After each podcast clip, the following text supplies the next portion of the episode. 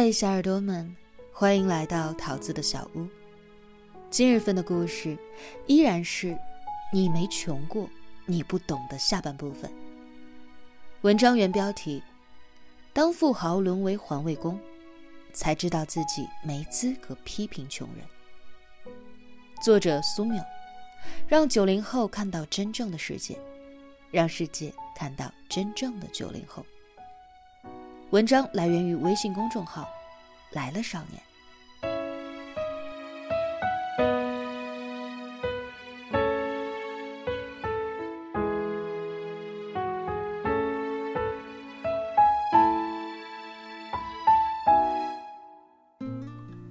除了田北辰之外，还有一位富二代也参加了节目。在没有经历这种生活之前，他坚信。自由竞争可以获得成功。他生来便是老板，爸爸妈妈从小教给他的思维是：怎样花最少的钱，做更多的事情。节目中，他要去体验的身份是一名超市的普通员工，每卖出一袋大米，只能够赚得几角钱。每天的生活费也只有几十块，根本无法大手花钱。为了节省开支，他想到去一个福利食堂去吃饭。这里的一顿饭只需要十块钱就可以解决。在这里吃饭的时候，他遇上了一位辛苦工作补贴家用的母亲。在跟他聊天的过程当中，他意外得知。因为牛肉太贵，他们家之前好久都没有吃过牛肉。他听到之后，突然转过头，难过的掉眼泪，因为他自己就是做牛肉生意的。参加节目的 Eric 是个商人，对他而言，每天的生活就是打打高尔夫，在游艇上与美女 party。他当然也要工作，但是他的工作不是我们所认为的那种。来节目之前，他对于贫富的认知是：人穷不能赖社会，主要是因为自己没有好的人生规划。可是当他拿着每天十五元的生活费，去体验街头流浪汉的生活，他就不这样说了。成为流浪汉的第一天晚上，运气特别不好，下起了大暴雨。他只能拿着纸板到处能避雨的地方容身。当然，这注定是一个无眠之夜。为了第二天能够吃上饭，他天没亮就跑出去找工作。但是，一听到他没有手机，就都对他摇摇头。很多工作通知都是需要用到手机的。找了好几家，终于有人愿意给他送餐小哥的工作，时薪二十五元。可能是因为第一次做这个工作，艾瑞克显得笨手笨脚，没上满半天班就被辞退了。面对这样的打击，先前意气风发的商业精英。对着镜头，也忍不住流下了心酸的眼泪。等到第二天，情况更是不太好。他找到了一份帮人扛报纸的工作，好不容易赚到十块钱，但是晚上睡觉的纸板却不见了。生活真的是时刻不忘给予他新的打击。到了晚上睡觉的时候。回想一天下来沮丧的生活，他显得有点自暴自弃。这种狠狠被生活欺负的模样，是不是特别熟悉？艾瑞克最后找到了可以有屋顶的地方住，但也只能住得起一两千、只有一张床的板房。他觉得很无奈，想要一个整洁的环境。简直是不可能的。面对贫穷而无力改变的境地。他说了这样的一句话：“大多数人没有能量去脱离这个环境，即使有机会，可能也没有信心去争取机会。所以，生活就成了，就像一个只会把笔不断削短的铅笔刨，只会削到剩下橡皮，却不会把笔削尖。”还有一个选美模特，名叫 JoJo。她从小出生于富有的家庭，父亲是国际公司亚太区总席，妥妥的天之娇女。她热爱跳舞，喜欢一切美的事物，而她也做上了与美有关的事业，曾多次作为代表参加世界各地的选美比赛，偶尔兼职模特。他接下来的生活是在一个新移民家庭里，体验既要照顾孩子，又要赚钱养家的单亲妈妈的生活面貌。到达的第一晚，他拎着自己沉重的大箱子，来到一个没有电梯的楼梯里，显得有些为难。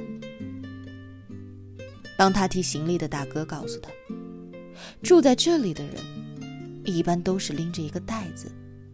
拿一张席子就过来了。他的工作内容是白天要去餐厅当侍应，晚上还要回到家里辅导小学生的功课。在餐厅工作，从来没有干过体力活的他，才做了两个小时就累得不行了，感觉好像已经过了一整天那么久。在餐厅站了一整天。回到家，还有着一个调皮的小孩在等他，而学习区就在一个狭小的空间里，甚至没有一张桌子。孩子需要趴着才能够写字，小小的年纪就已经戴上了厚厚的眼镜。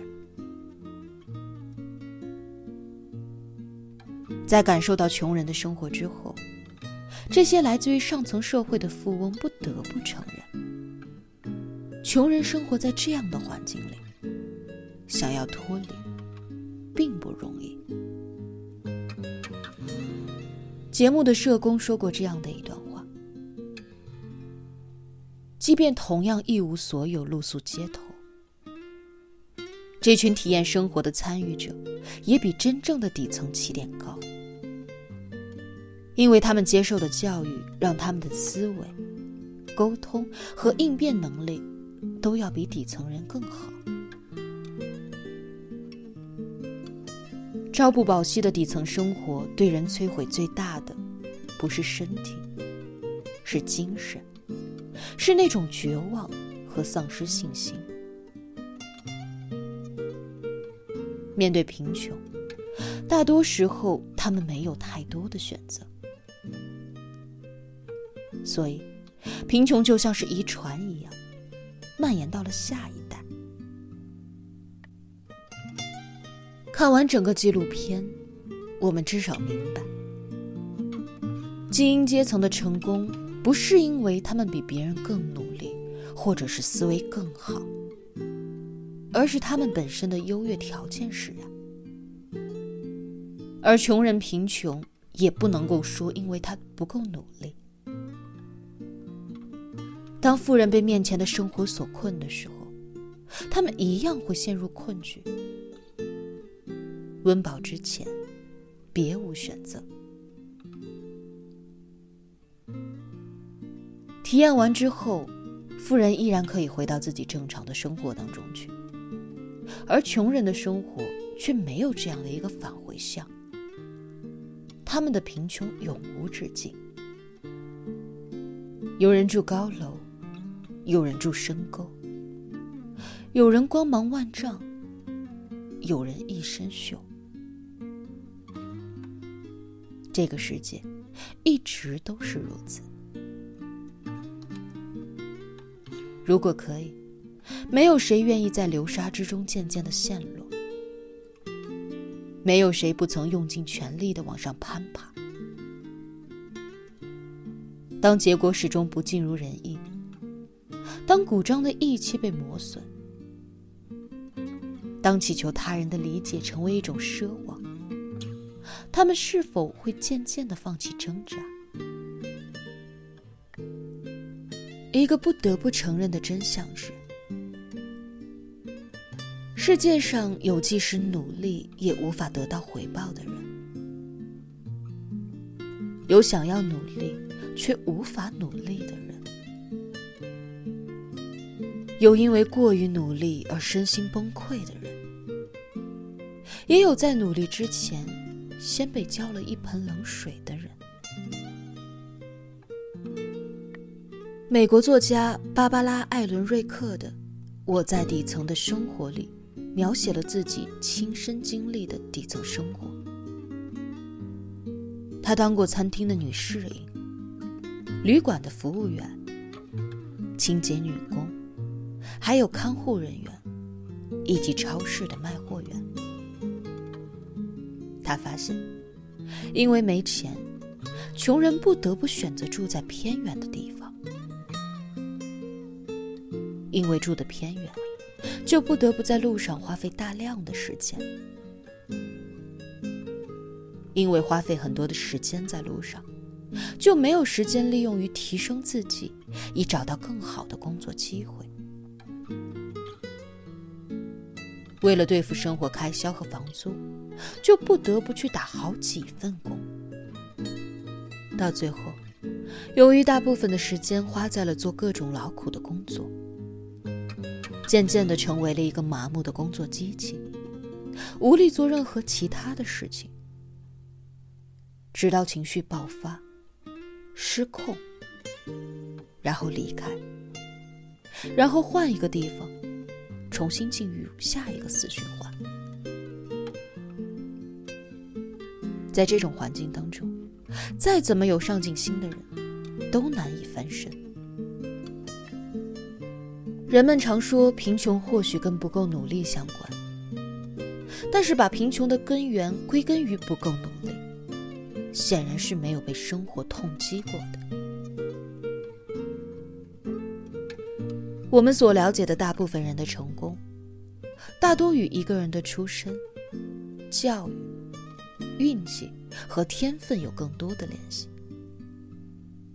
而努力恰巧是没有被提到的因素。所以，下一次见到被生活磨损的人，不要再无关痛痒的下定义说，因为他不够努力。